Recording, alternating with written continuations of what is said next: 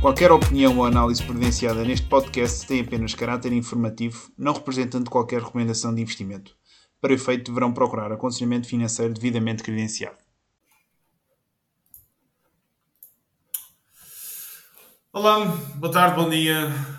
Sejam bem-vindos a mais um episódio do podcast de Markets à Portuguesa. Aqui Francisco Monteiro, como habitual. Aqui também com o Zé Jordão. Zé, estás triste? É aborrecido, não é? O Benfica não ganhou. Epá, fiquei com o melão, mas foi justo. Não fiquei, por acaso, não fiquei assim tão com tanto melão porque foi tão óbvio que foi merecido que é daquelas coisas que um gajo fica chateado, mas é tipo pá, eh, foi uma sorte não ter sido uma cabazada, por isso. Eu não vi o jogo, mas foi assim tão mal. Foi péssimo. A segunda parte do Benfica, pá, o guarda-redes do Benfica fez uma exibição monumental. Isto tinha sido para. Eles mandaram duas bolas aos postes, várias oportunidades isolados. Esquece, foi mesmo para esquecer.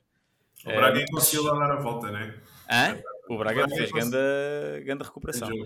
Mas estou uh, contente por um motivo, que eu não sei se. Eu acho que esta data passou despercebida, mas o podcast fez um ano.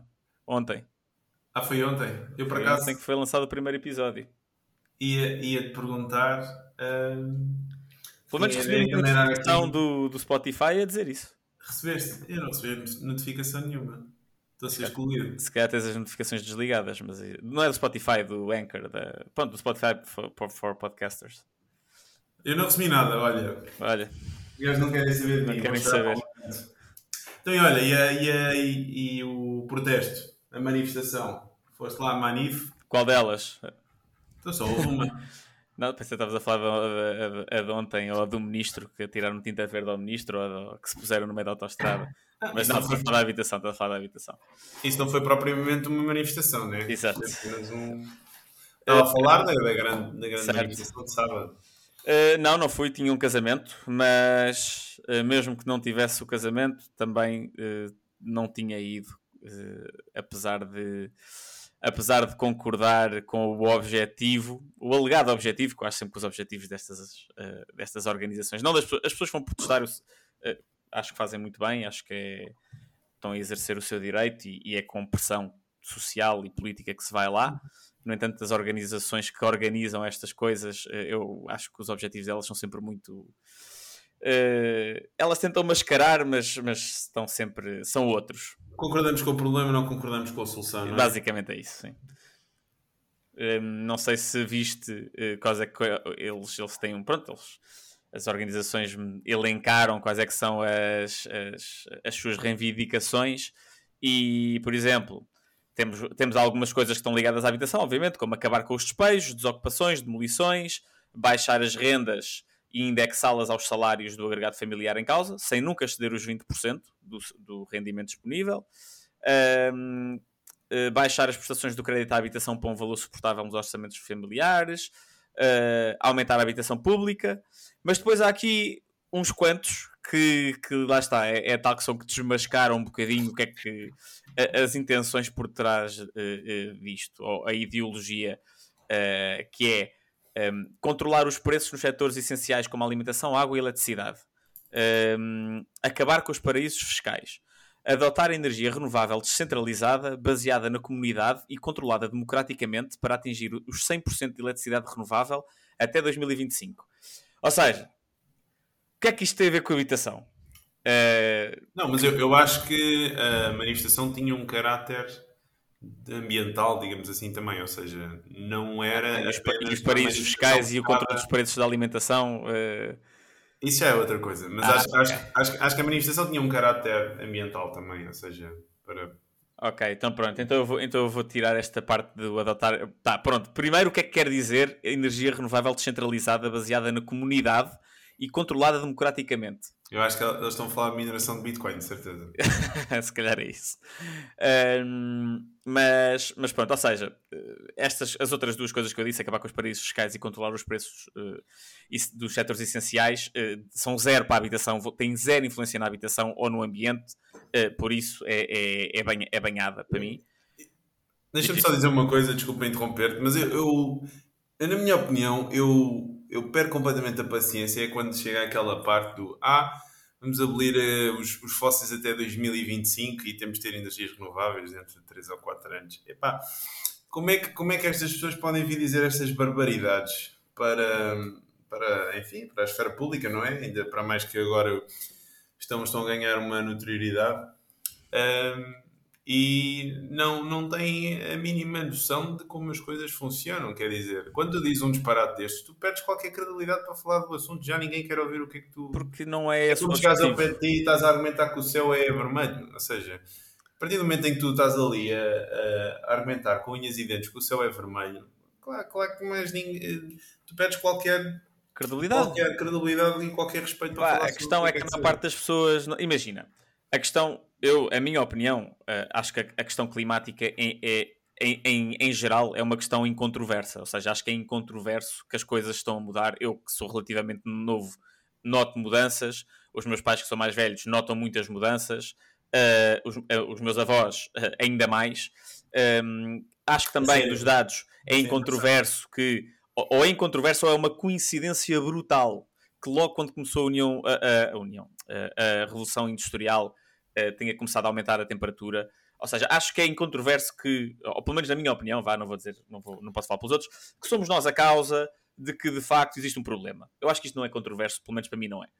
Agora, eu acho que a discussão é feita de uma maneira tão fatalista que.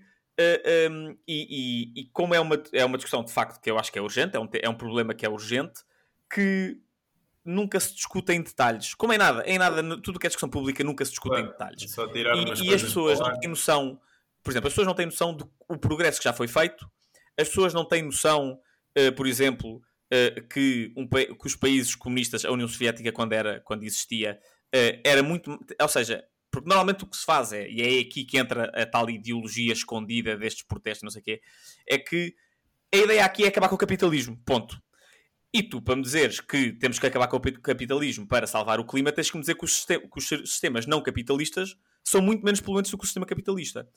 E, e, e, pá, basta fazer uma pesquisa no Google para tu veres isto é mentira. A União Soviética era bastante mais intensiva, ou seja, era muito menos eficiente e poluía muito mais por unidade de PIB produzido uh, uh, do que os Estados Unidos, do que a Europa, do que qualquer país capitalista. era muito pior. A União Soviética esvaziou um, um ah, eu acho que era a terceira, o terceiro maior mar uh, um, inland, não sei como é, que, como é que isto se diz, mas mar interior, ou seja, um, o, o, mar do Ural, ou Aral, já não me lembro, no meio da União Soviética, desapareceu uh, uh, em, em 40 anos por causa de, de, de, da intenção de crescimento e da, da, intenção da União Soviética aumentar a produção.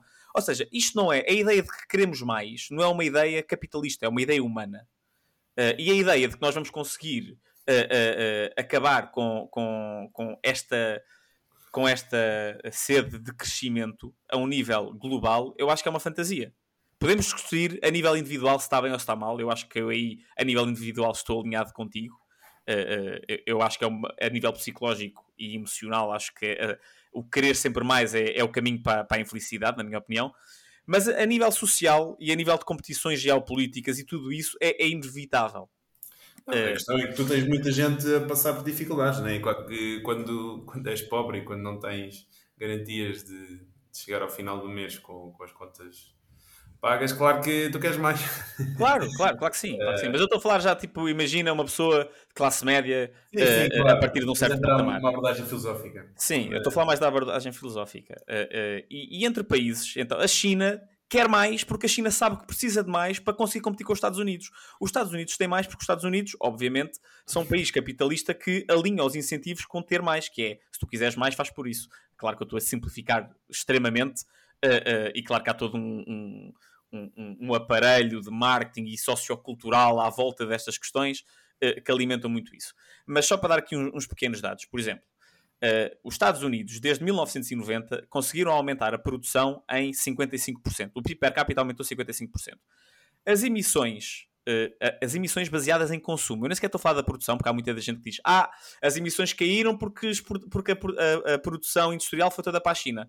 Eu estou a falar de consumo, que é aquilo que de facto se consome não é aquilo que se produz. Uh, baseadas no consumo, as emissões caíram 16%. Uh, a União Europeia uh, a produção aumentou 55% também, o PIB per capita, aliás, e as emissões per capita caíram 25%.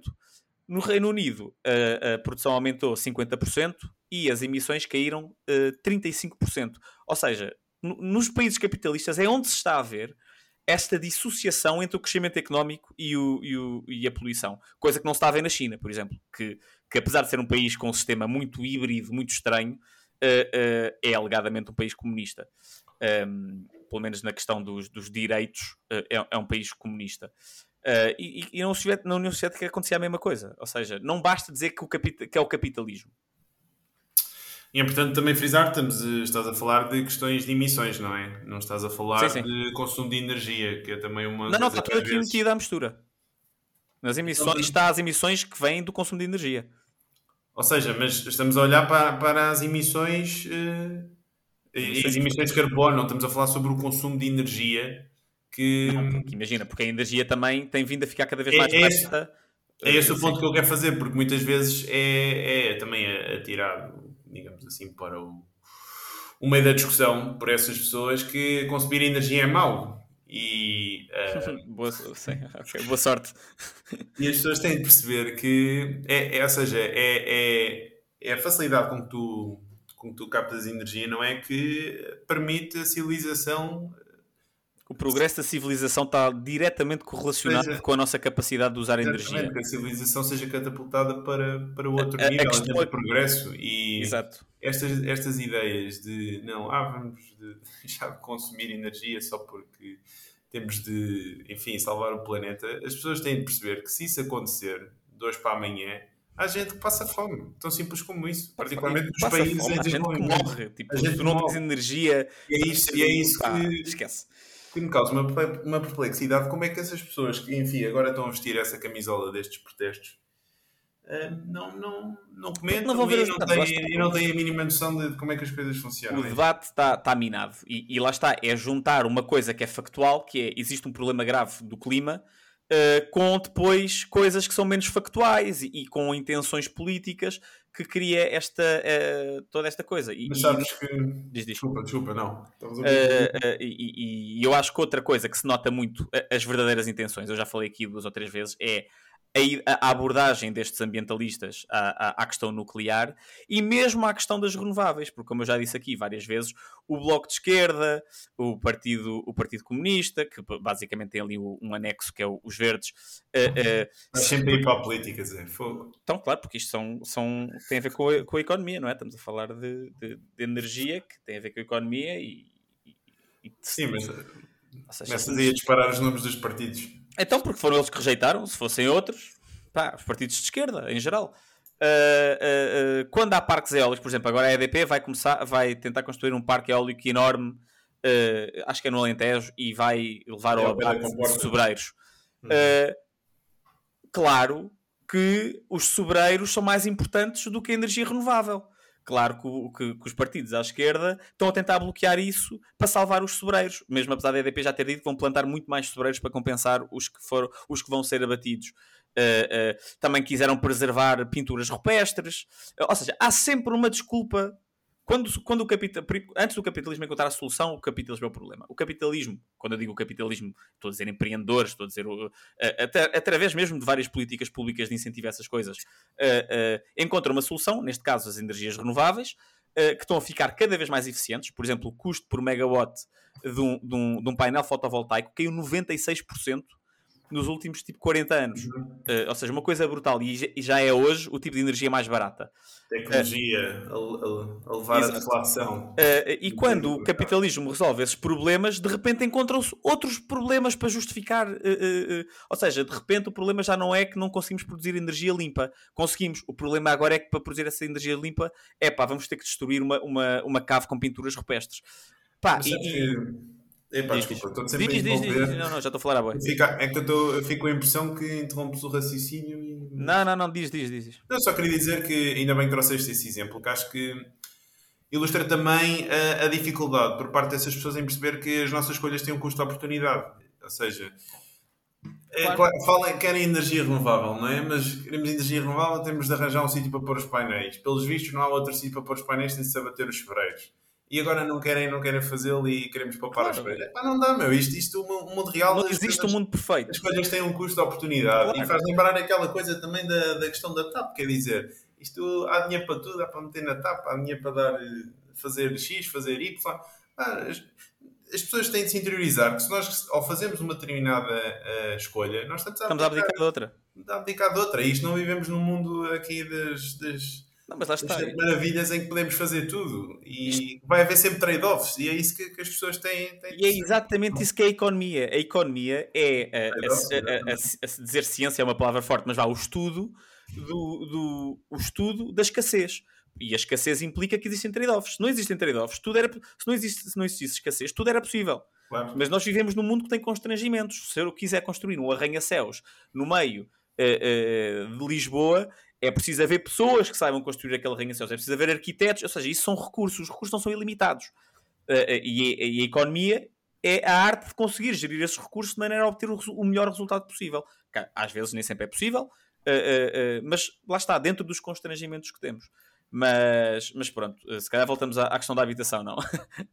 Eu também tinha isto para falar aqui, atenção, do, do, do ambiente Fica aqui a nossa nosso dois. barra irritação, não é? Exato. Que, ahm, mas ainda sobre a habitação, uma coisa que também me irritou bastante é esta, esta onda que também houve por parte, sobretudo, dos consultores imobiliários, porque eles foram, estão a ser bastante visados, não é? É, Sim. Enfim, como uns dos culpados por esta, por esta crise aqui na, na habitação. E aqui nos últimos dias tenho visto muitos posts aqui nas redes eh, de malta que trabalha no setor a dizer que, enfim, isto, a culpa não é deles, a culpa é do PS, é do PS, é do PS, porque tem vindo aqui a governar nos últimos tempos e se a situação chegou a este ponto é de facto, por causa do governo. E isto também cria bastante irritação porque é as, pessoas, as pessoas precisam de perceber, particularmente então a, a malta do imobiliário, que isto é um problema comum a todas as sociedades ocidentais e não é exclusivo a Portugal. Ou seja, ainda hoje li uma notícia sobre os Estados Unidos, como acho que era sensivelmente metade dos, dos jovens americanos de meio aos 35 anos ainda vivem com os pais. Isto é, é, um, é, um, é um fenómeno comum eh, que está-se a observar no, no mundo todo. Claro que depois em Portugal, sendo um país com, com salários mais baixos, Nota-se mais. aliar exatamente essa mesma, Certo, certo, essa certo. mesma, essa mesma catástrofe. Eh, que acho que essa é a mesma palavra correta para utilizar, dado, dado o ponto em que as situações estão, estão a chegar. Eh, mas sim, irrita-me irrita bastante os, os, os, os- a malta dos protestos climáticos e a malta dos consultores imobiliários. Eu também tenho uma raiva, confesso. Eu, eu agora, sempre que eu vou a alguma cidade, um gajo sai da autostrada, entra na primeira rotunda E és um recheado, és bombardeado com, com anúncios de É consultores coisa- imobiliários. Uh, sim, sim. É. E, E deixa só dizer outra, Diz, diz. Outro, outro ponto sobre a energia. E estavas a falar das, das alterações climáticas.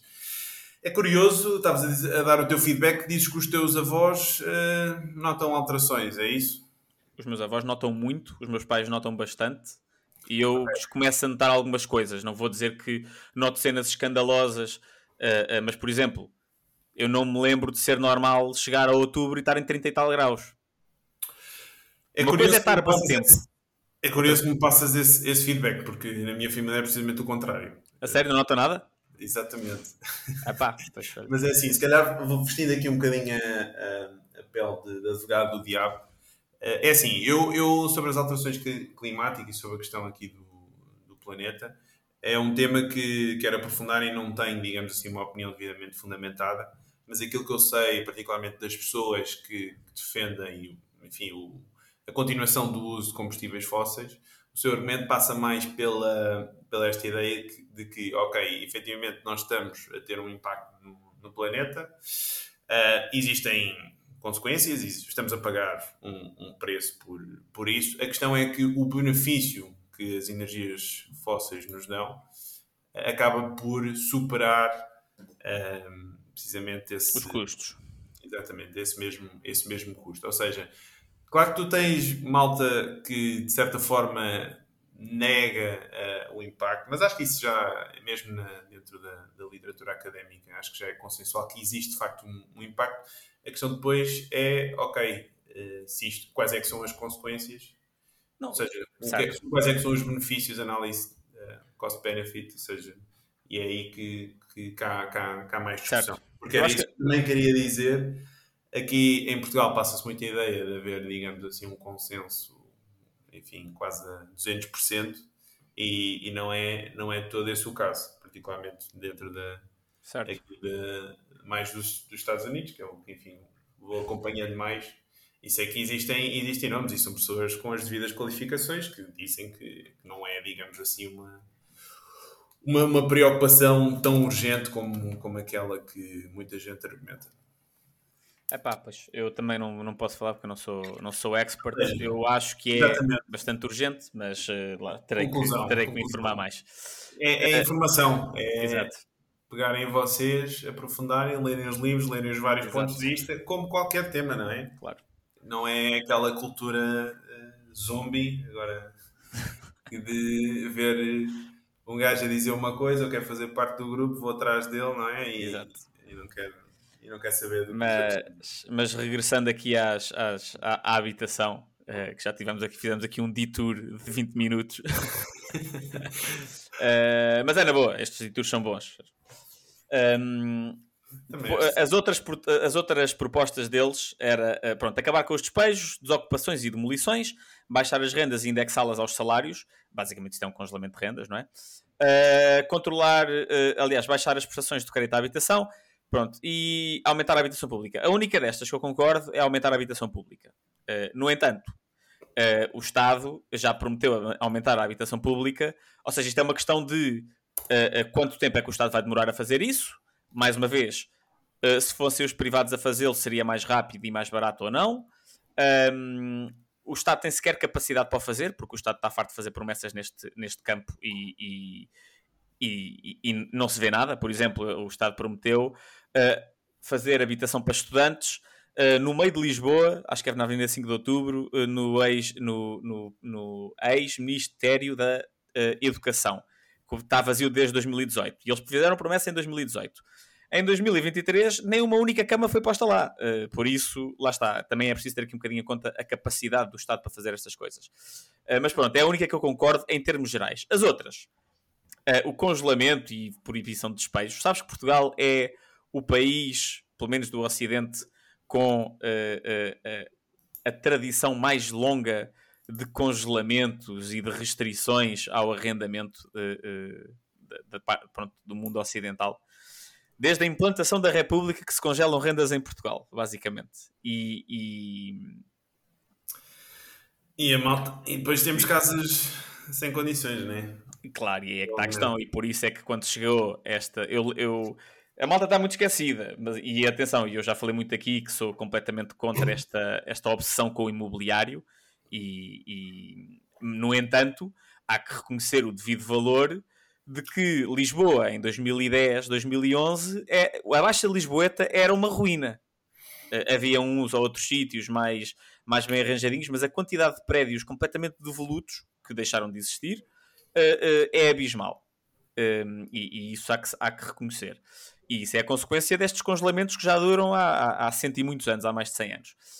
Um, e, e, a proibição de, de despejo e não sei o quê. E eu também tive a ver, fui ver os dados, acho que já falei disto aqui há uns tempos, mas fui ver outra vez os dados. Sabes qual é, é a renda média em Lisboa? Há de ser baixa, sim, por causa daqueles contratos antigos. É que todos os contratos anteriores a 1990 estão congelados, por lei. Uh, e em Lisboa, isto diz que a renda média, pronto, basicamente a renda média em Lisboa é 403 euros por mês. Pá, que, uh, sendo que o salário médio em Lisboa é 1400 e poucos euros, isto são 28% do salário médio, basicamente, ou seja, que não é o fim do mundo.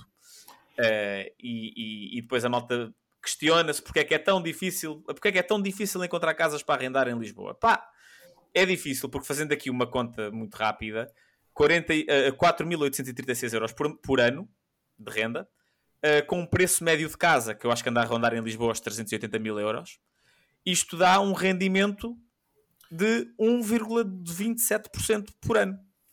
Se o, o, proprietário tiver pedido um empréstimo para comprar esta casa, basta que os juros sejam superiores a 1,27%, que, uh, que basicamente ele já está a perder dinheiro que já está a perder dinheiro com mas, é, mas, mas, mas aí estás a falar de casas anteriores em 1990, não é? Não, não. A média da renda em Lisboa é 403 euros. Ah, ok.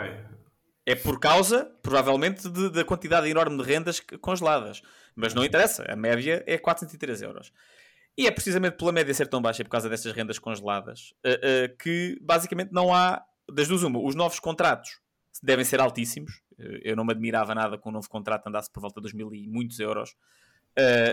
Um novo contrato de arrendamento, precisamente para porque os senhorios jogam em antecipação, o mercado, os participantes do mercado jogam em antecipação àquilo que o governo pode fazer. Nós não sabemos se nos vão congelar as rendas nos próximos anos. Exatamente. Então, toma, levas aqui um prémio. É por, é finanças, é, é malta exigir um prémio pelo risco adicional que, que se está a assumir quando está a investir em não, e, e cá está, mesmo com uma renda de 1400 euros, usando este exemplo de um, de um, acho que a casa, pronto, o preço médio de uma casa em Lisboa é 380 mil euros. Uh, mesmo usando este exemplo de, uh, de, uma renda de 1400 euros, que é muito alta para a realidade portuguesa, é um facto, um, ehm, isto continua a ser um rendimento implícito de 4,4%. Só para referência, os Estados, um, um, se emprestarmos dinheiro ao, ao, governo americano, que supostamente é o ativo mais seguro do mundo, digamos assim, se bem que já falámos aqui muitas vezes sobre, sobre, sobre os asteriscos todos cá nesta frase, mas supostamente que é o ativo mais seguro do mundo, recebemos um rendimento de, 4, de 5%, acho que acabou de ultrapassar os 5%, se não me engano, uh, hoje. Uh, ou seja, entre emprestar 5% ao governo americano, que é simplesmente ir a um banco e dizer eu quero comprar estas obrigações, ou uma corretora, eu quero comprar estas obrigações, vá, ou mesmo ao Estado português, que é quase 4%, uh, que é só chegar lá e dizer eu quero comprar isto e o Estado português vai pagar quase certeza. Uh, ou correres o risco de estragarem a casa, de não poderes despejar ninguém, de nem caso tu precises da casa, uh, uh, poderes despejar de lá alguém. Pá, para que arrendar? Para que darem só trabalho? É, é, é finanças, é uma questão de, de custo-oportunidade básico. Tio Zé, onde é, que, onde é que essa malta vai alocar esse capital? Como, é, para mim, isto aqui é, é, por isso é que há tanta gente. Ah, e há um dado curioso. Mas não pode, não pode vir cá parado no banco, não é? Como assim? Que capital? Não, ou seja, estás a, a minha ideia é, é, é, está, é vender a casa, é vender a casa para comprar eh, obrigações do tesouro. É isso que eu estou a dizer, no fundo.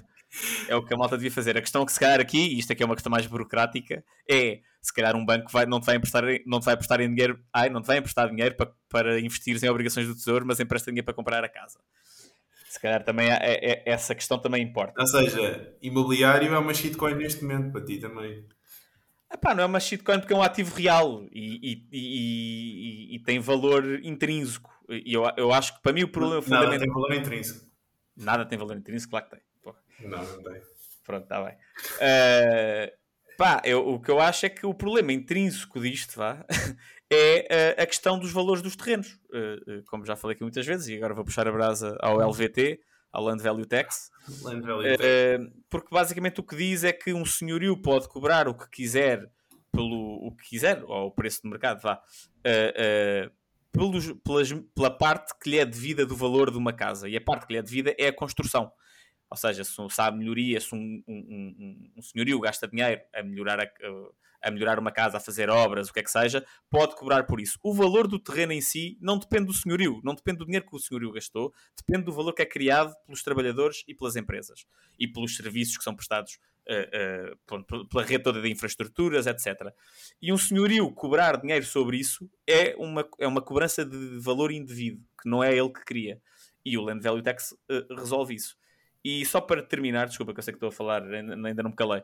Uh, uh, sabes que Portugal é o quarto país em que o gap entre uh, basicamente entre o valor da renda e o valor do, e o preço do, das casas é, é mais alto. O price to, to... Há uma métrica também semelhante. É rent to, rent to price to rent, uma coisa assim qualquer. Sim, sim. Pronto, e. Está tá esticado.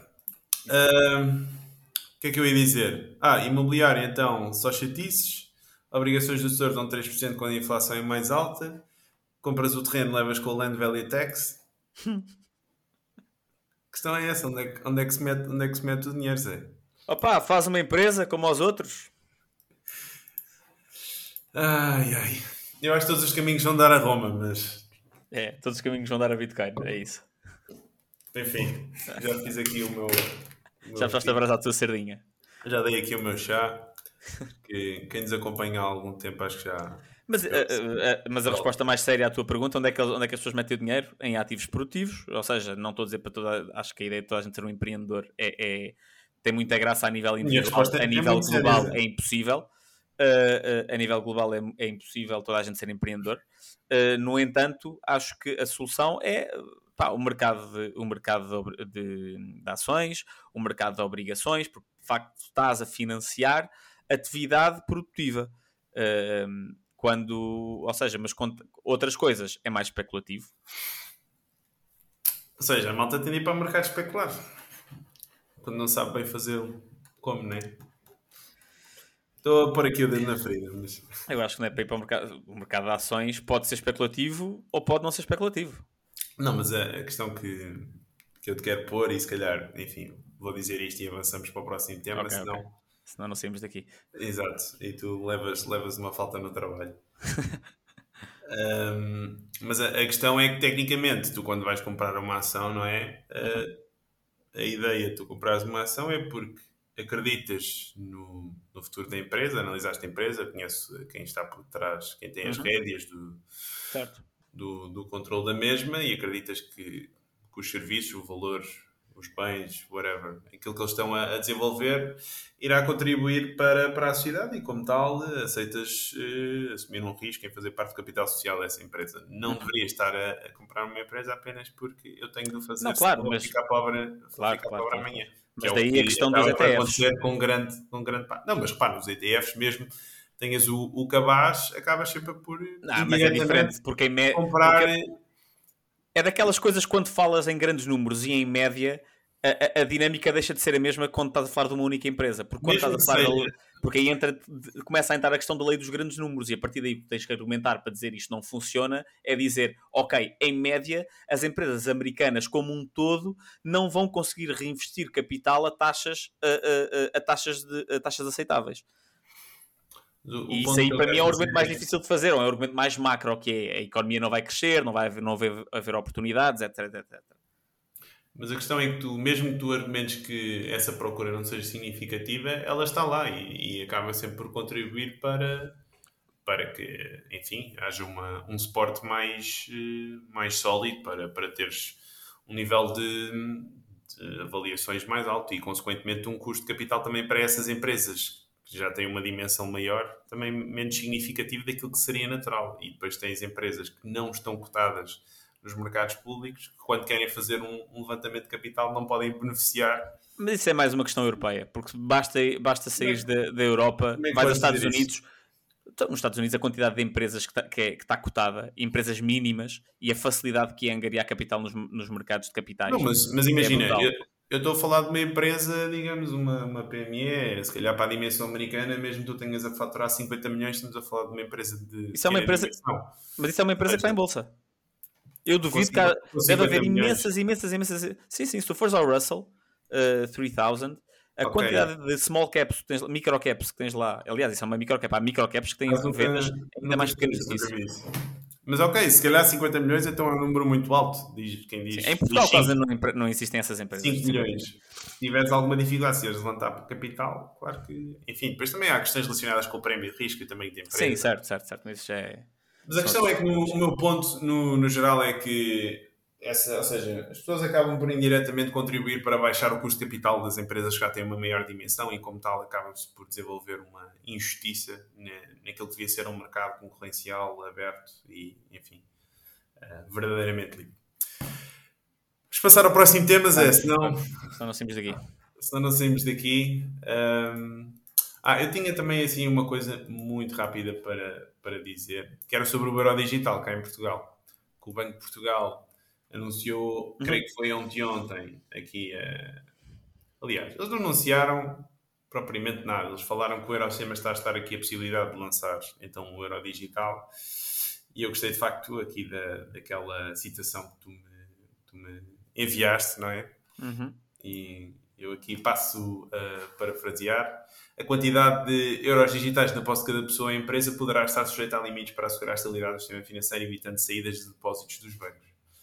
Uh, fim da citação. Ou seja, eles próprios aqui admitem que, de certa forma, este dinheiro não vai ser, não vai ser bem nosso. Aliás, o próprio dinheiro que nós temos no banco não é bem nosso, né? mas uh, aqui dá para. Eles, eles jogam logo, ou seja, abrem logo o livro e, e são claros relativamente à, à, à, ideia então aqui do, do Euro Digital. Eu acho que isto também não é coincidência nenhuma e se calhar vai soar aqui um bocadinho a tira de conspiração, mas o que é que sucede? Na semana passada tivemos aqui os comerciantes a chorar, uh, a chorar, enfim, não estou a dizer isto no sentido pejorativo. Simplesmente creio que foi o Banco de Portugal, anunciou que todos os estabelecimentos vão ser obrigados a, a aceitar meios eh, digitais de, de, pagamento. E claro que houve muitos comerciantes que, enfim, acabaram por achar que, que essa medida não, não faz sentido, não é? Porque estamos a falar de um aumento da estrutura de custos da empresa e hum, acho que não é coincidência eles na própria semana anunciarem que esta questão aqui, que o Euro Digital está aí para a frente e acho que esse vai ser o, o, o ponto de venda, o selling, o selling pitch, o, enfim, a forma como eles vão vender isto. Ou seja, não, não, não ponhas Visa, não ponhas Mastercard, não ponhas chips no teu, no teu estabelecimento, mete aqui o Euro Digital que aqui não vais pagar nada e acho que é assim que eles vão dar início aqui é esta, é esta, mesma, é esta mesma experiência. Uh, e creio que isto vai acontecer mais, mais rápido do que, do que as pessoas pensam. Porque lá está, é, eu não quero soar aqui os alarmes, mas nós estamos a caminhar para, para, para um sítio perigoso e aquilo que também está a passar, por exemplo, em países como, como o Canadá, que é um, um, país que sempre foi liberal, sempre promoveu enfim, a liberdade, crescimento económico, malta, não é? Muitos imigrantes a irem para lá, construírem vida, construírem riqueza, etc, etc aquilo que está a acontecer lá, não sei se viste também, tu agora se quiseres abrir um podcast no Canadá, tu tens de registar junto a uma entidade reguladora. Não sei se viste isso. Não. Ou seja, imagina o que é que era nós aqui, né? sempre a cascar aqui na, na, nos partidos de esquerda, como tu tanto gostas, não é? E, evidentemente teríamos de registar e creio que depois eh, haverá aqui algum tipo de, de aprovação, não é? depois estamos a falar aqui de, de poder que não sabia, mas acho eventualmente censurar aqui algum tipo de, de, conteúdo e, e é isto que, que acho que há muitas pessoas, principalmente aqui em Portugal, que andam aqui um bocadinho a dormir no plano, porque nós estamos a caminhar claramente neste, neste sentido. E o Euro Digital vai ser eh, também aqui um. Uma, ou seja, o anúncio do Euro Digital é a prova de que caminhamos para, para, esses, para esses lados. Não sei se queres dizer alguma coisa. É uh, epá, não tenho muito a dizer, uh, concordo. Ou seja, eu, eu nunca percebi, além de. Ou seja, a questão económica do euro digital para mim não faz sentido nenhum. Não, isto, é um, isto é, um, é um produto que está à procura de um problema para resolver. Exato, ou seja, basicamente os, os bancos centrais, os, a minha maneira de ver isto, que não sou bitcoiner nem, nem nada disso, a minha maneira de ver isto é Uh, Bitcoin apareceu com uma solução diferente para a questão de transações, de pagamentos, uh, toda essa questão, uh, também depois com a questão toda económica em cima, mas agora estamos só a focar na, na parte das transações em si. Um, e o, os bancos centrais disseram isto é uma estupidez, isto não resolve nada. Na minha opinião, com, com, com, alguma razão, porque eu, eu, posso fazer, eu consigo fazer pagamentos muito rápido, ou seja, eu sei que o tempo de settlement de uma transação demora uh, uh, bastante tempo, o tempo real, mas a minha percepção é que eu faço um pagamento e aquilo está feito. Uh, por isso não, não, é algo que eu tenha a percepção de que, mas também isto depois mete outra questão chegar é só dentro de Portugal Sim, eu não, vou, eu não vou responder senão não, claro que há de haver aqui muitas inaccuracies porque isto também não é, uma, não é a minha especialidade mas, mas, mas pronto, a questão aqui é se eles acham que não está a resolver problema nenhum, porque é que eles, porque é que eles foram a correr, começar a fazer uma, uma, uma cena para competir com Bitcoin e, para, e o euro digital e não sei o que, não sei que mais, não está a resolver problema nenhum, então a vossa solução, que já estava em vigor, seria a mais adequada. Se é mais adequada, então qual é que é o propósito disto? Eu não consigo ver nenhum propósito económico. E, e ou seja, basicamente, eu não consigo deixar de concordar com, contigo se não há propósito económico nenhum Uh, e eles não avançar com estas coisas, é porque há aqui outras coisas de pá, eu presumo que eles possam alegar, ah, isto é para controlar as fugas ao fisco e para uh, blá, blá, blá, blá, blá, mas lá está. É para ter é mais dar... controle. É... Lá está, é para ter mais controle. Não, não há uh, qualquer tipo e... de dúvida. E, e, e falámos da, da, questão do QIC, desculpa interromper. Não, não, Mas rapidamente falámos da questão do QIC e do AML e nós pusemos o link também no, no episódio da semana passada e a verdade é que as, as, as, restrições em termos de pagamentos, transferências, aquilo que tu podes fazer dentro dos bancos, têm vindo uh, aumentar cada vez mais, até de forma indireta, não é? Como comentámos aquele, aquele, aquela questão dos 10 mil dólares, que começou na década de 60, mas depois esse, esse nível, esse limite acabou por não ser atualizado de acordo com a inflação. E lá está, é, não, há, não há qualquer tipo de dúvida, é, é maior, maior nível de controle. E, e a questão é que depois, visto que isto não resolve nenhum problema, eles precisam de inventar aqui alguma forma de introduzir isto porque já houve experiências em alguns países, nomeadamente na Nigéria, onde isto correu totalmente mal. Aliás, eles até creio que já cancelaram o, o, a Naira digital, o que é que é. Uhum. E, e, enfim, é isso, é isso que eu estou a fazer, arranjar aqui um ponto de entrada. Certo. Desculpa. E relativamente à questão deles obrigarem os, os, os, os estabelecimentos uh, a aceitar. Assim, eu fico um bocadinho dividido, porque há aqui um argumento económico que é Pronto, os restaurantes, isto, isto afeta principalmente, eu diria, mais os restaurantes do que. e também as grandes superfícies comerciais. Mas uh, tudo isto são negócios que têm margens muito baixas.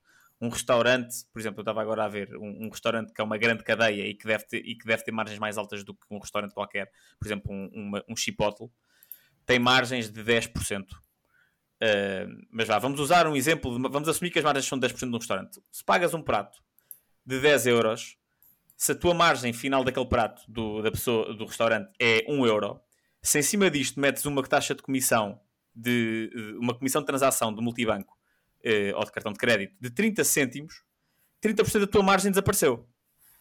E, e, e, aqui é que está um bocado a questão de eh, essa, nessa parte eh, eh eu sou muito eh, ciente daquilo que estás a dizer e, e acho que é, é, injusto porque estás a obrigar a uma coisa Ponto 1, um, quando o dinheiro é uh, legal tender, ou seja, uh, pá, metes, metes aqui. Legal.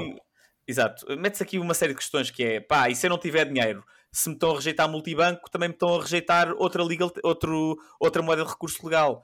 Uh, pá, metes aqui uma série de questões que eu também não estou bem a ver qual é que é a solução. A solução, se calhar, é, é haver um, um lá está, uma, uma, uma, maneira de fazer pagamentos mais barata, e agora sou eu que estou a puxar a brasa à tua sardinha, uh, uh, que dê uma alternativa. Não estou a dizer que isto tem que ser obrigatório, eu acho que pode ser obrigatório e que faz sentido ser obrigatório aceitar multibanco ou, ou aceitar pagar com cartão. A questão é que tem que haver alternativa, não podemos, ainda por cima em Portugal, quando o, o fornecedor de multibanco é um, é um monopólio. Uh, estamos aqui a, basicamente a, a, dar negócio ao monopólio, que é um tema que eu também já vou falar daqui um bocadinho mais à frente. Uh, uh, por isso, parece-me injusto desse, desse ponto de vista, ou mal planeado desse ponto de vista. Só por curiosidade, os, os teus pais no, no restaurante, eles aceitam multibanco? Aceitam, aceitam. E tens de ideia de, de Nunca lhes perguntei. De comissões? Não faço ideia, não faço ideia. Isto fui eu pesquisar agora e sinceramente acho que perguntasse aos meus pais, eles também não saberiam. Mas tenho que lhes perguntar e tenho que, os, tenho que ver o que é que eles dizem. Mas eu sei que uh, pessoas têm restaurante e Exato. que dizem que é, é tipo. Pá, é relevante. É relevante tendo em conta o quão baixas são as margens dos restaurantes em, em, em média. Pronto, já, já, que passa, já que puxaste a brasa à minha sardinha, deixa-me dizer que esse também é um dos grandes, dos grandes uh, argumentos para, para poderes adotar uma estrutura de pagamentos baseada em Bitcoin, que é a ideia, seja, tu não precisas ter exposição ativa em si, podes apenas utilizar a rede para fazer transferência de valor.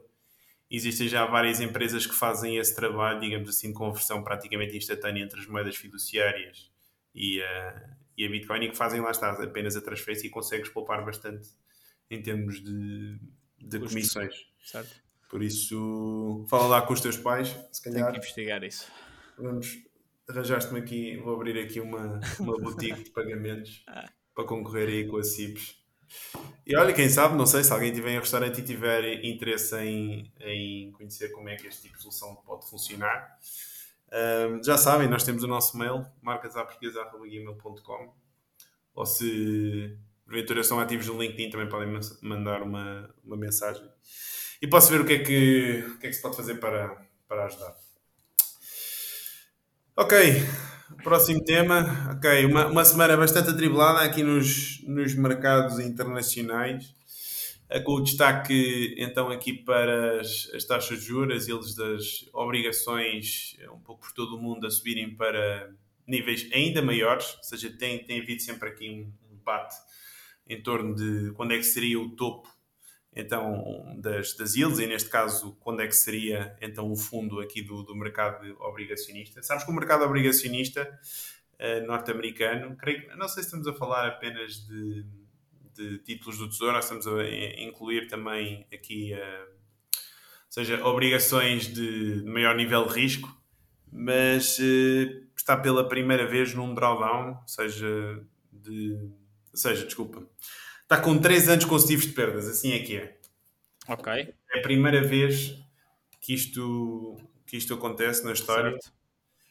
E, enfim, isto tem trazido bastante problemas em termos de diversificação, porque a geral tu compras sempre as, as obrigações para fazer face a uma queda nas ações, não é? Certo. E esse foi o grande problema de 2022. Mas sim, estava a dizer então, as, as yields, as taxas de juro das obrigações governamentais um pouco por todo o mundo continuam a subir. Aqui na, na Europa já temos a Itália a tocar os níveis eh, que, onde o BCE interviu no, no, final do ano passado, ainda que na altura o spread comparativamente à, à Bundes, um, ehm, que, era, que neste caso é a obrigação da Alemanha, da Alemanha sim, uh, seja inferior. Na altura eles interviram porque estava nos 2,5%, ou seja, 250 pontos base, agora está à volta dos 200, mas em termos absolutos continuam então aqui a subir para, para níveis uh, superiores. Eu não sei como é que está a situação fiscal na, na Itália, agora neste momento, mas há um ano atrás estava bastante, bastante deteriorada. Uh, Portugal, de facto, nesse aspecto, tem, tem conseguido dar a volta. Temos, acho que temos de reconhecer, não, não sei se concordas. Sim, sim.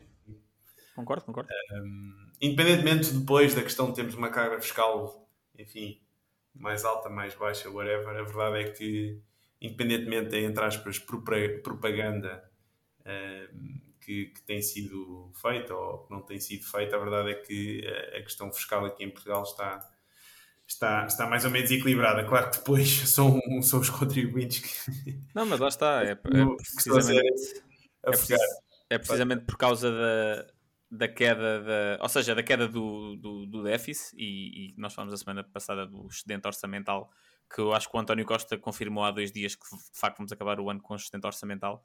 Uh, ou seja, basicamente se há excedente orçamental o que isto significa é que em termos líquidos não se emite nova dívida. Se não, se não se emite nova dívida, ou seja, numa perspectiva de procura-oferta uh, uh, a oferta de obrigações portuguesas está a cair. Estando a cair a oferta, o preço tende a subir Uh, e, e, com isso as taxas de juros caem. Nós já explicámos aqui a dinâmica que as taxas de juros são inversas aos preços das obrigações. Quando as obrigações caem, os juros sobe, uh, sobem e quando sobem, os juros caem. Um, e, e, e, há dois anos eu vi uma notícia ontem, olha o que é que foi, ou anteontem, que há dois anos nós até temos, Sim, ou, ou, é o mais baixo da União Europeia ou da zona euro, ou a, mais baixo até que a Alemanha. Acho isso estranho. Eu sei que nós, em determinadas maturidades, já estamos a pagar menos do que países como Bélgica, Áustria, que tradicionalmente sempre foram Sim. países que, enfim, bastante conservadores em termos da política fiscal. Uh, mas não tenho ideia que já estamos a pagar menos que a Alemanha em alguma. alguma não, eu vi qualquer coisa assim, pá. Se, pá, se não é a Alemanha, somos tipo o país com as, os juros mais baixos depois da Alemanha. Uh, uh, mas isto há dois anos, nas obrigações há dois anos. Mas enfim, podemos criticar muita coisa, ou pode-se criticar, ou podem criticar muita coisa, mas nesse aspecto da, da, questão fiscal, claro que isto vem diretamente do bolso das pessoas, regra geral, menos, mais, bolso nos, mais dinheiro no bolso dos Estados é menos, menos dinheiro no bolso das, dos, das pessoas, não é? Produtivas, mas a verdade é que nesse, nesse aspecto. Olha, tenho aqui a notícia. Os juros das obrigações do Tesouro Português no prazo a dois anos abriram esta terça-feira em 3,18%, abaixo dos 3,21% dos títulos alemães. Ou seja, Portugal é o, o, o, o benchmark há dois anos. Dissesse isso há, há 12 anos atrás, quando a troca estava aqui. Riam-se da minha cara. Acho que era, era, mais, era mais provável uh, o, Paulinho acabar assim uma época com 50 golos do que, do que isso acontecer. Demos, demos mesmo uma, uma volta nesse aspecto, de 180 graus. Então, o que é que estava a dizer? Aqui a uh, obrigações dos Estados Unidos de 10 anos chegaram a uh, valor mais alto, 4,84%. Este foi o máximo. Claro que isto tem trazido muita força para o dólar. Uhum. Também vê-se aqui no, no par cambial, no, no EURUSD. Um, e o que é que temos aqui mais destaques? O Jamie Dimon, da JP Morgan, falou também, veio dar uma entrevista aqui, que foi a CNBC, à Bloomberg, a dizer que, que a JP Morgan consegue aguentar uh, taxa de juros até à volta dos 8%, 8, 9%. Tivemos também o Santelli, não sei se conhece aquele gajo da sei, sei, sei, sei. A, a, defender que, que acha que uh, a, a taxa de juros a 10 anos pode ir até aos 13%. Enfim, eu acho que já estamos a entrar aqui um bocadinho no, no espaço de fantasia. Não, é, é assim, eu, eu já, já partilhei, né? tenho vindo a partilhar. Alguma coisa vai ter de quebrar aqui nos, nos, nos próximos meses. Não consegues alterar o, o, custo de capital desta, desta mesma forma sem, sem haver aqui alguma coisa que, que rompa. E o número de falências nos Estados Unidos está a aumentar mesmo muito. Uh, Sim, eu também li essa eu acho que está em máximos desde o Covid. Um nível, um nível superior, exatamente, ao, ao do Covid. Uh, e temos também a questão da uh, desinversão não sei se essa palavra existe em português. Ah, tá, existe agora. Existe agora. Pois, a malta agora também quer meter pronomes tudo e mais alguma coisa, também podemos inventar aqui umas palavras. Ui, quem é que está a ser político agora? Enfim, um, deixo isto para a avaliação de cada um. Mas, a, a, ou seja, nós tínhamos, temos falado aqui da questão da, da inversão da, da curva de rendimentos, da curva de juros, uh, como sendo um sinal aqui de uma potencial recessão, ou seja, as taxas de juro para emprestar para maturidades mais longas são inferiores às, às taxas de juros para emprestar a maturidades mais, mais curtas. Isto é, já acontece porque no curto prazo estamos, eh, enfim, com maior averso ao risco, exigimos um prémio de risco maior, mas também deve-se aqui às expectativas de crescimento e de inflação, enfim, para um médio e longo prazo, que regra geral, quando, as, quando a yield curve inverte, inverte significa que, que, se espera então aqui uma, uma quebra das, das, das taxas de juros. Uh, e de facto esse, esse, fenómeno está a corrigir agora, ou seja, está a voltar, entre aspas, para uh, aquilo que se apelida de ser normal e expectável numa curva de rendimentos, que é, ok, se eu vou emprestar dinheiro para um ano, uh, ou se vou emprestar dinheiro, ou seja, se eu tiver a opção de emprestar dinheiro para um ano ou de emprestar a 10 anos, claro que eu vou exigir uma taxa de juros maior se ficar sem, com o capital retido não é durante 10 anos, durante claro. um ano. E, regra geral, quando isso acontece, é também sinónimo de que efetivamente a recessão está a começar. Ou seja, a, il, a inversão da, da, curva de rendimentos prevê que uma recessão está à porta e quando este fenómeno começa a observar, é quando a, a recessão começa. Uh, outros, outros desenvolvimentos. Uh, tivemos também aqui um membro da Fed, uh, o Neil Kashari, a falar que ainda há uma, uma probabilidade significativa de termos taxas de juros ainda mais altas aqui nos, nos próximos tempos. E com isto, como estava a dizer, então o dólar bastante forte. O ouro, que tem sofrido também aqui nos últimos, nas últimas semanas, não sei se tens acompanhado. Não, mas faz sentido, não é? É um, é um clássico, quando as taxas de juros sobem muito, o ouro costuma, costuma sofrer pela simples, por, por uma questão de custo-oportunidade, não é? O juro não tem rendimentos implícitos, uh, por isso. Mas o que é, que é interessante é que estamos agora nas últimas semanas tens uh, tanto, seja o mercado acionista a corrigir, não é? Não sei uhum. quando é que está aqui o, o SNP, deixa eu só ver aqui rapidamente, uh, ou seja, está exatamente à volta 4.229. 4.229, vou aqui um tomo também depois dos, dos dados do, do emprego. e é uma boa Seis, queda ações no, último mês, no último mês o 6%. Exatamente. Ações a cair, obrigações a cair, ouro a cair e depois, puxando a brasa minha sardinha, Bitcoin a subir aqui neste, neste mesmo cenário. Ui. Não, mas é, é, muito interessante ver isto porque eu tenho acompanhado aqui nos últimos anos e sempre houve uma correlação muito, muito próxima com o S&P, não é? Enquanto ativo risco. E já, já tens aqui vários sinais que têm vindo a acontecer aqui durante alguns períodos e, e nesta altura está também a acontecer, porque é, é sempre uma dinâmica bastante, bastante interessante de, de se observar, particularmente nesta altura em que, como eu estava a dizer, para o estilo tradicional, eu muito honestamente não sei nestas condições onde é que, onde é que uma, uma pessoa pode, pode colocar capital. Claro que, enfim, para os gold bugs e a malta mais tradicional será sempre o ouro, né? nestas situações onde tu sentes aqui, uh, aqui uma maior um maior uh, aqui aperto, não é? Em termos, em termos económicos, mas a verdade é que tá, eu sabem, não é recomendação de investimento, pode ser apenas aqui um maluquinho que deu aqui uns copos apesar de estarmos a gravar isto logo de manhã, enfim, acordei hum. uns, uns copinhos aqui de vinho do Porto. Sopas de cavalo cansado, um almoço. Uh, mas acho, acho que sim, acho que, acho que é, é, muito interessante ver, ver estes mesmos movimentos. Não sei se viste também em termos de dívida aqui nos a dívida americana já supera os 33,5 trilhões de dólares. Uhum. Neste momento estamos a falar, uh, estima-se que em cada mês os Estados Unidos terão de uh, somar um trilhão de, de, de nova dívida. Por e, mês? Exatamente. Pois seja, é, este, é. Neste momento o que está a acontecer é, é uma, uma, seja, é um, é um bocadinho uma espiral de dívida porque estás com um déficit galopante e depois também tens um problema que é e, ou seja, com as taxas de juros a subir, as yields e tu a fazeres o rollover dessa mesma dívida toda, tu depois acabas por uh, indiretamente, ou seja, tu, o, a Fed de certa forma está a aumentar não é, as taxas de juros para tentar controlar a inflação, mas depois acaba por fazer com que o custo de financiamento do governo aumente, os déficits aumentem e os déficits aumentarem, tu tens de emitir mais e esse tipo de dívida emitida pelos. pelos é um pelos custo cada vez maior. Não, e depois acaba por ser inflacionária também, ou seja... Não, aí é que está, aí é que está a é questão é, fundamental é, disto, acho eu. Porque, diretamente. porque aí é que, para mim, aí é que está a questão fundamental disto. É, é que, e, e, e tem, tem sido interessante ver até economistas tipicamente mais uh, de esquerda, uh, por exemplo, o Noah, o Noah Smith, que é, um, que é um gajo que eu gosto muito de... Ele é mais de esquerda? É, é assim, centro-esquerda. Uh, pá, eu acho mesmo o economista mais razoável que eu sigo. Uh, que não tem problemas de dizer o que é que o, liber... o tipo o que é que perspectivas libertárias são úteis, em que é que não são. Ou seja, é uma pessoa uh, uh, no, no, blog, porque no Twitter é diferente. No Twitter entra sempre ali em modo, muitas vezes, toda a gente um bocado tribal.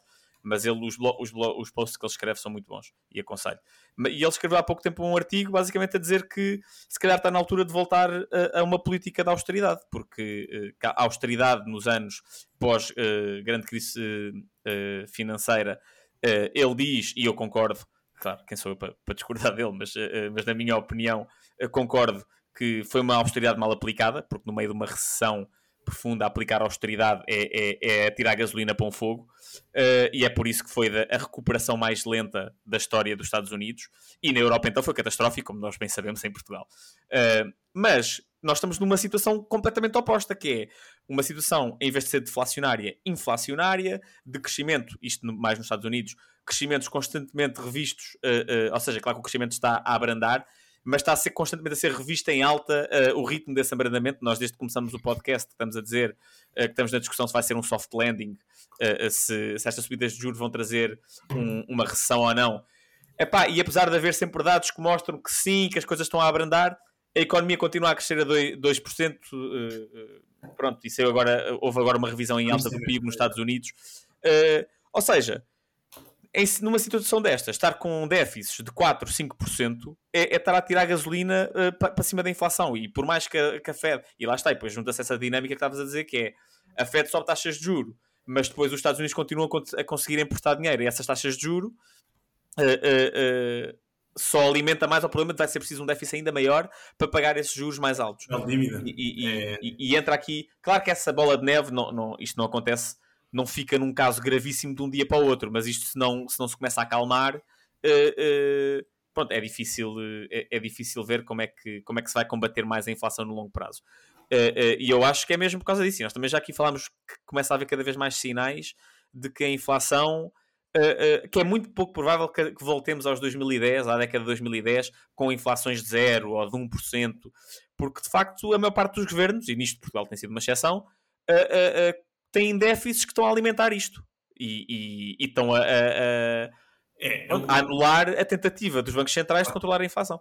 A questão é que é, é muito complicada a situação que nós estamos a, a atravessar atualmente e estão, estão, todos entre a espada e a parede porque é verdade que nós podemos fazer esse argumento económico, mas depois cortar gastos quando as pessoas estão a passar enormes dificuldades.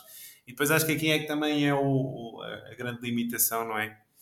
Um, em termos Aliás, eu não diria limitação, mas a, questão é que os sistemas democráticos também acabam por incentivar, não é? Muito a, a que os governos pensem sempre muito no curto prazo e atirem muitas coisas para, chutem as coisas para a frente.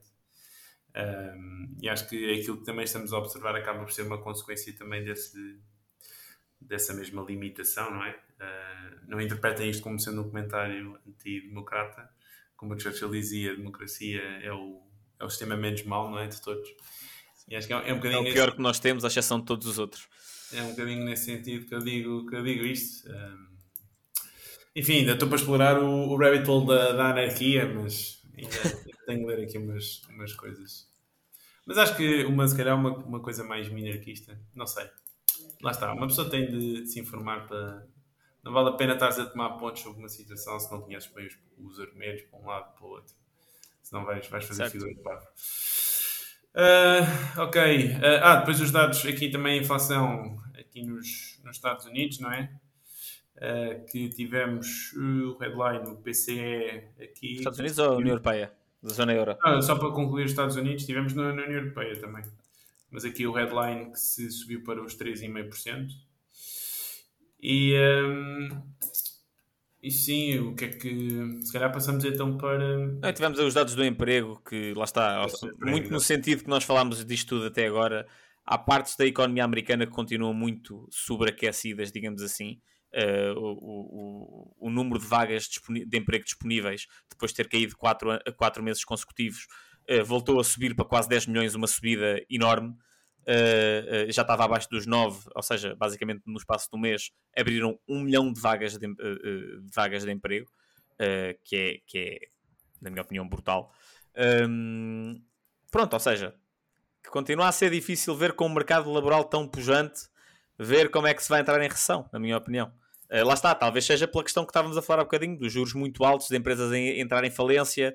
Eh, por acaso também, nessa questão da em- empresa entrar em falência, vi no outro dia um argumento contra a subida das taxas de juro porque diziam que as maiores empresas eh, eh, têm tanto cash que as subidas de taxas de juro eh, sobre o cash que eles têm, ou seja, os juros que eles estão a ganhar pelo cash todo que têm, so- é muito maior do que o cash que eles estão a pagar a mais por causa, das, eh, por causa da dívida.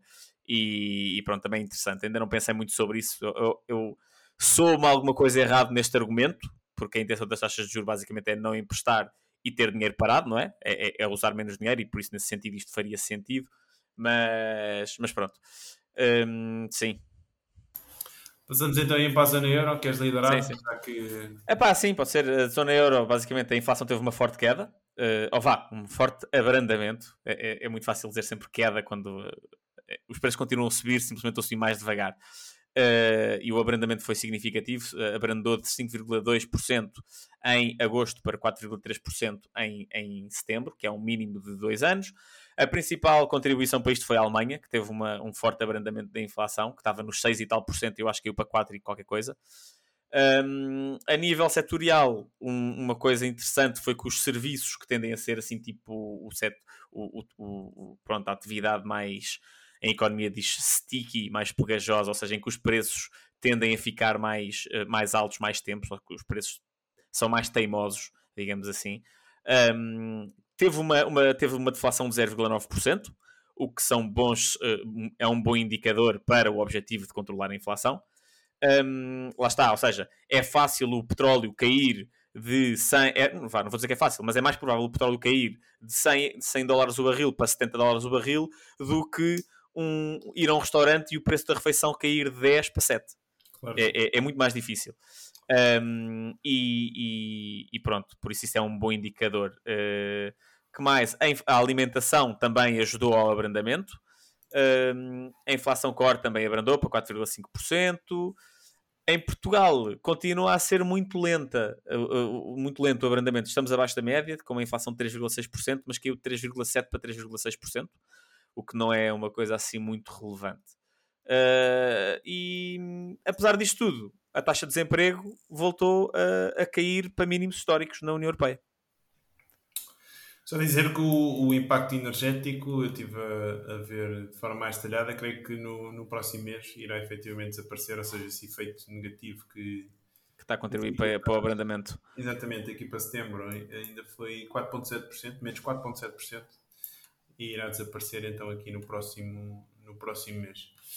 Ahm, tinha aqui mais um, um ponto que queria fazer, mas agora ah, esqueci-me.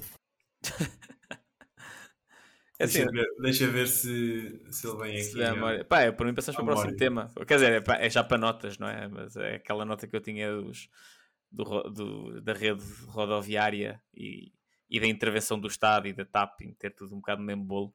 Eh, não sei se. Não, mas uh, se fala, fala. Pode ser, pode ser.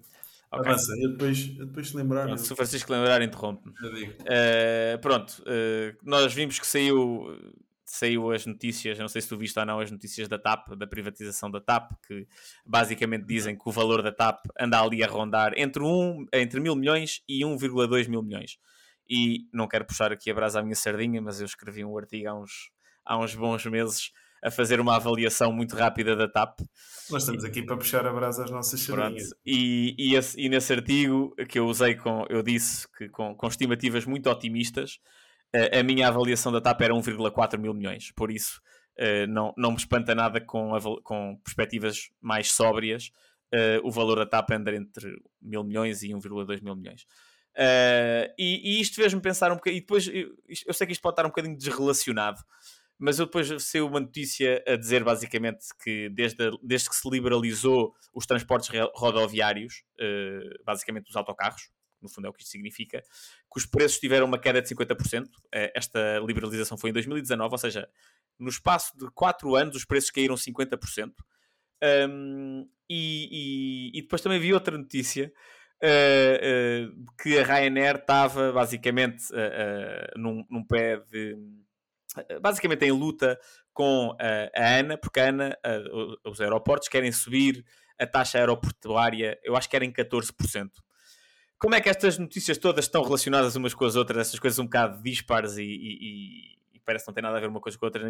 Isto, eu quero falar basicamente sobre um bocadinho sobre uh, quais é que são os critérios ou não de intervenção de um governo e quando é que um governo uh, tem, um, um, tem, um, tem razões económicas para intervir e quando é que, na minha opinião, não tem. E, e pronto. Uh, Porquê é que eu puxei esta questão da liberalização dos autocarros? Porque, pronto, o governo estava a intervir num setor, que era os autocarros, não, tá, não quer dizer que o governo fosse uh, fornecedor do serviço, mas dizia quem é que podia competir ou quem é que podia prestar este serviço ou não. E quando tirou essa barreira, o que é que aconteceu? Aquilo que basicamente tende a acontecer no capitalismo em muitas circunstâncias, na maior parte dos casos, não em todos, mas na maior parte dos casos, em que entrou concorrência, a concorrência puxou os preços para baixo, quem é que sai beneficiado disto tudo? O consumidor.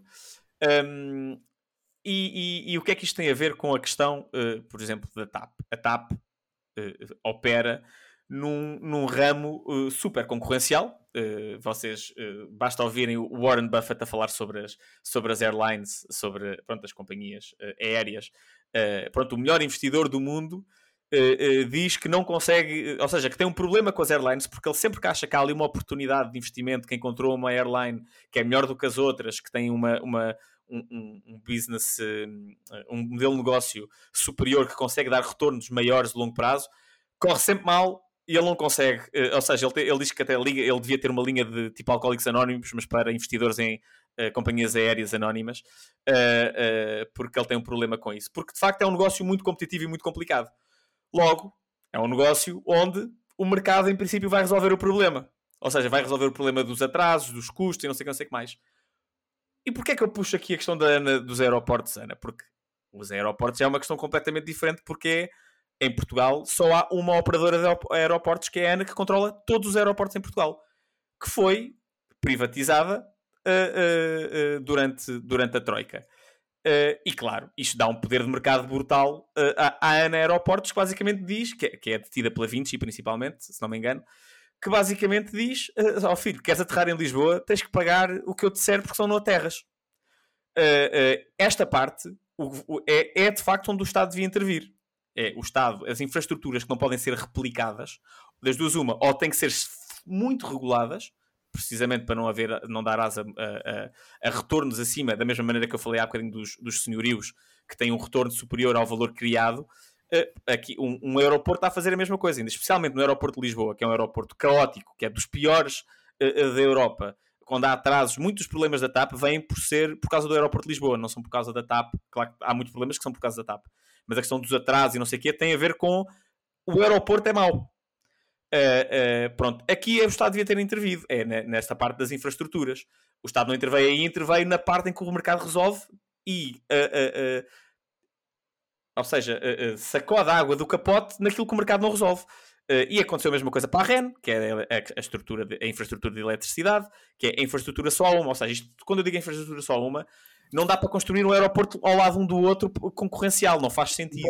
O ponto que estás a fazer é que esses mercados que estás a comentar são monopólios naturais Exatamente, pela sua natureza é complicado desenvolver uma estrutura concorrencial que faça Exatamente. que os consumidores sejam, de facto, beneficiados. Exatamente. E, e nós aqui vivemos ao contrário, que é o Estado intervém nos- nas coisas em que o mercado devia resolver e eh, privatiza aquilo que o mercado não resolve.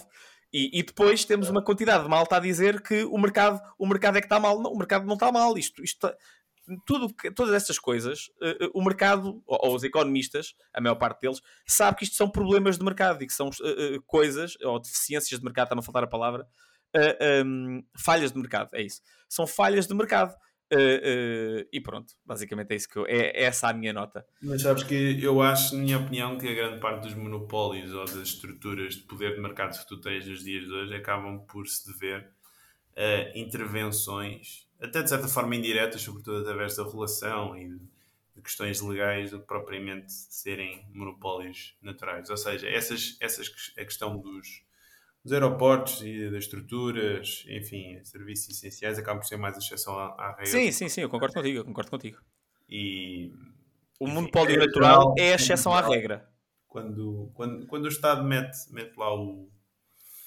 Enfim, quando tenta mexer com as coisas acaba por Sim, mas que- resultado. E, e por acaso agora, olha, estávamos a falar do Canadá, também me lembrei agora de um exemplo. Que o, o que é que o, o governo canadiano tentou fazer agora? Um, quis defender, digamos assim, os jornais nacionais, os mídias nacionais, e, enfim, a, a estrutura, digamos, de produção nacional do Canadá em termos de, Mídia. notícias, de mídia. E o que é que eles fizeram? Ahm, legislaram, ahm, ou seja, impuseram uma lei, não é? Em como qualquer media outlet estrangeiro, por exemplo, Bloomberg e. Aliás, creio que a, a lei era, estava relacionada às plataformas, tipo Sim, sim, Facebook, Tinham Instagram, que pagar. que tinham de pagar sempre que alguém carregasse num clique desses mesmos media outlets canadianos nessas Uhum. mesmas plataformas. Ou seja, o Acabou por Facebook tinha. Epá, é, é absurdo, era a mesma coisa que tu dizeres que tu queres fazer publicidade a uma coisa num outdoor e o dono do outdoor é que tem que pagar a ti se tu comprares a casa e não ao contrário.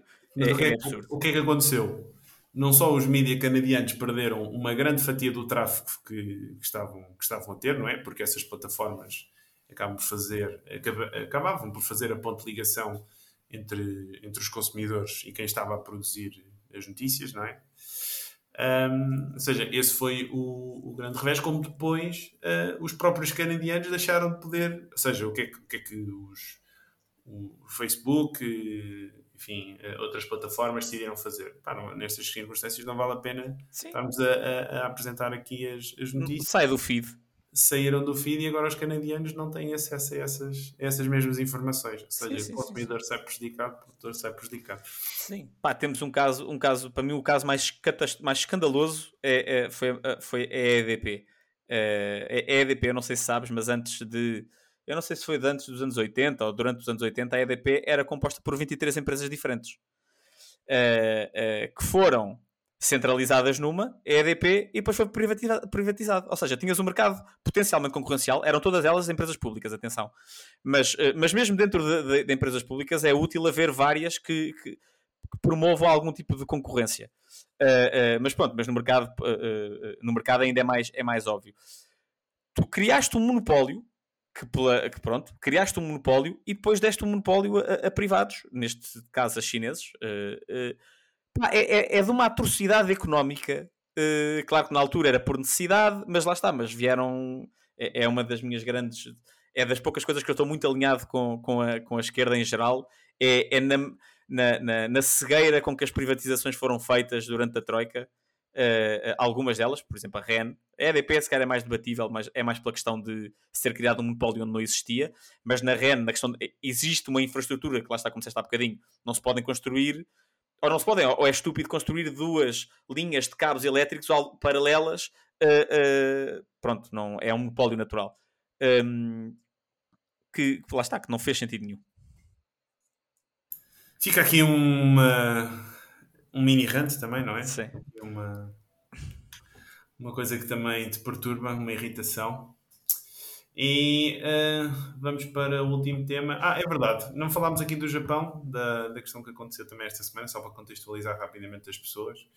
Eh, ou seja, dólar forte eh, e eles nas, nas, nas treasuries eh, acabam sempre por, por dar problemas. É importante relembrar aqui o mundo em desenvolvimento, regra geral, depende sempre aqui de, de, dólares para, para importar as coisas que necessita e naturalmente também se financia em dólares, por isso dólar mais forte, uh, regra geral, é, é sempre sinónimo que, que vem destruição económica no resto do mundo e uma consequência então dessa, dessa mesma subida de taxa de juros foi aqui a, a situação no Japão, que como já comentámos anteriormente, o Banco Central japonês faz controle aqui da, da curva de rendimentos, ou seja, controla os.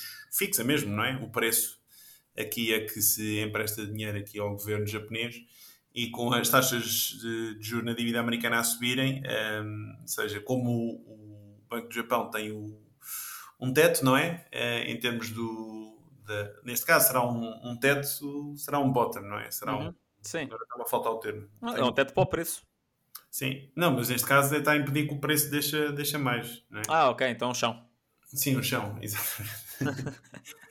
Esse meu português, enfim. Ou seja, como eles têm um chão, impedem então que, que as taxas de juros caiam, caiam mais e isso uh, provocou aqui uh, grandes problemas no iene. Uh, aliás, eles até anunciaram uma, uma medida de emergência para basicamente comprar mais obrigações japonesas, basicamente imprimir ienes para comprar bonds para defender esse mesmo, esse mesmo chão. E o que acabou por acontecer foi que o Ian foi aqui um bocadinho a, a bola de escape e tivemos o XD GPI a, chegar aos 150. E uh, claro que isto é um problema porque o Japão, como já comentámos aqui, tem uh, um déficit em termos de balança comercial e uh, naturalmente que com, com dólar então aqui mais, mais forte, moeda a desvalorizar, enfim, traz eh, bastante consequências na medida em que as importações vão por se tornar muito mais caras e esse problema é de maior dimensão então para, para países que têm déficits comerciais significativos. Um, o que é que depois havia aqui muita especulação era que se efetivamente o Banco do Japão poderia vender então aqui uma parte das obrigações do Tesouro Americanas que eles têm, o que faria com que as taxas de juros, então as yields das, das, das treasuries subissem ainda mais. Um, mas creio que depois aquelas Sabes aquelas swap lines que a Fed tem com todos os bancos centrais? Um, creio que provavelmente. Assim, eu não sei, eu nem sei em detalhe exatamente o que aconteceu, mas provavelmente o que aconteceu foi que, para evitar, seja para. A Fed, para evitar que houvesse um cenário em que efetivamente o Banco do Japão tivesse de vender essas mesmas treasuries, abriu uma swap line que basicamente é, é aquela história em que tu depositas a obrigação junto à Fed e a Fed dá-te liquidez e assim não tens de, de, vender. Um bocadinho também como aconteceu durante a crise bancária, em que os bancos, em vez de, de irem ao mercado e vender as obrigações do Tesouro, colocam-nas na Fed e recebem, e recebem liquidez e desta forma resolvem aqui o, o problema. Mas creio que esta situação é insustentável e neste momento é o IEN que vai continuar aqui com certeza sob forte pressão. Um, e creio que mais tarde ou mais cedo também acho que deveremos ver aqui um ajuste também para cima então da, do controle da, da curva de rendimentos parte do Japão, porque à medida que as taxas de juros eh, no mundo todo continuarem a subir e no Japão, enfim, a permanecerem inalteradas, isto é, é insustentável e alguma coisa vai, vai, ter, vai ter de se alterar aqui nos próximos, nos próximos tempos. Quer dizer alguma coisa? Ou... Não. Então vamos fechar. Ah, uma, uma sugestão também, a minha sugestão é um, um documentário que saiu aqui no YouTube de um tipo que se chama James Jenny. Ele tem um canal uh, que faz, enfim, reportagens mais detalhadas sobre aqui alguns acontecimentos que acontecem no mundo financeiro. Ele fez aqui um documentário sobre a história do Sam Bankman-Fried, ou Fried, ou, whatever, ou seja, seja o que for. E acho que é, é giro eh, para, para vermos, porque o, o julgamento dele vai começar agora para a semana. E o novo, o novo livro do Michael Lewis também vai ser sobre este tópico. E também queria dizer uma coisa sobre, sobre isso. Acho que ele caiu sobre o feitiço do SBF. É, ele veio a público defendê-lo agora na semana passada, no 60 Minutes nos, nos Estados Unidos. E me faz lembrar aquela velha história de que tu, para construir uma reputação, demora, sei lá, semana, semana não, demora uma vida, não é? E para perderes, basta, basta dizer um disparate, fazeres um disparate. E, enfim, acho que ele vai ficar, vai ficar muito mal. Se, aliás, ficou muito mal. Eh, também podemos pôr, se encontrar aqui a entrevista dele no 60 Minutes e essa, essa é aqui a minha, a minha sugestão. Eu não tenho porque estou a ler um livro, estou a ler o do Warren Buffett ainda que é enorme e estou a ler outro livro que não quero recomendar porque até agora é mau, mas tenho que acabar, que é... Porquê? É pá, porque quero perceber, é basicamente é o, é o livro do O Neoliberalismo não é um slogan, que é um livro de economistas de esquerda contra o neoliberalismo, e eu quero perceber exatamente quais é são os argumentos deles, e eu acho que é até agora... Afundado. Não, é que eu quero perceber mesmo, porque eu quero saber quando critica as coisas. Uh, era que estás a falar um bocadinho de, de um gajo se informar, e, mas parece-me que está tá a ser um bocado. Está a ser interessante pela parte de história de, de, das ideias, mas a razão de porque é que essas ideias surgem, eles são, pá, parece muito intelectualmente desonesto. Tipo, eles não percebem porque é que, uh, um, porque é que houve uma independência dos bancos centrais. Eles, eles não conseguem conceber isso. De onde é que vem é, é... De onde é que vem isso? Eles que me liguem que eu explico porquê. Pois, eu também, eu também acho que sim. Eu estou à espera, estou para aí a metade do livro, quero acabar para ver se eles chegam a. Se eles, pronto, se eles, se eles dizem, eu acho que não. Eh, Olha, por acaso, agora que falamos também de livros que estamos a ler, eu acabei de ler o livro que já sugeri aqui da Lina Holden, que é uma analista macro que também tem uma visão bastante positiva sobre Bitcoin. Ela escreveu agora um livro recentemente e aquilo está muito bom. E fica aqui a promessa, vou-te oferecer, vais mandar Ui, a tua Ok. Vou-te oferecer porque este é o livro. Não sei se já leste, já leste o Bitcoin Standard. Bitcoin. Tenho para ler, está na pilha, mas a minha pilha é, é enorme. O problema, enfim, o, o padrão Bitcoin é muito giro para quem tem iniciado o tema. A questão é que, enfim, o autor, o Saifedean Namus, ele tem um estilo de escrita muito, muito próprio na medida em que ele apresenta as coisas e dá o ponto de vista dele e ele, ele apresenta aquilo de uma forma um bocado hipócrita, vá, ou um bocadinho arrogante. E tenho a certeza que há pessoas que gostam de determinado estilo de leitura e, e, particularmente para as pessoas que já têm experiência e que, enfim, já tiveram contato com a escola austríaca, já sabem quem são os gold bugs, aquele tipo de discurso acho que com certeza não, não cai bem. Ok. E acho que este livro aqui é muito, tá, é, muito nessa medida porque é, um, é, uma, é uma leitura diferente, ou seja, okay. não é tão agressiva nesse sentido, tipo, ah, isto é assim, isto é assim, eu tenho razão e o Krugman está mal porque não sei o quê e enfim, vocês vão passear se, se não, não concordam. Se não concordam. Okay. Então, olha, fica à espera. Tens é mandar a morada. Está bem, eu mando. Ok, então vá. Então vá. Já sabem, comentem, partilhem se gostarem e estamos aqui para a semana. Até para a semana, abraço a todos. Vê se o Benfica ganha.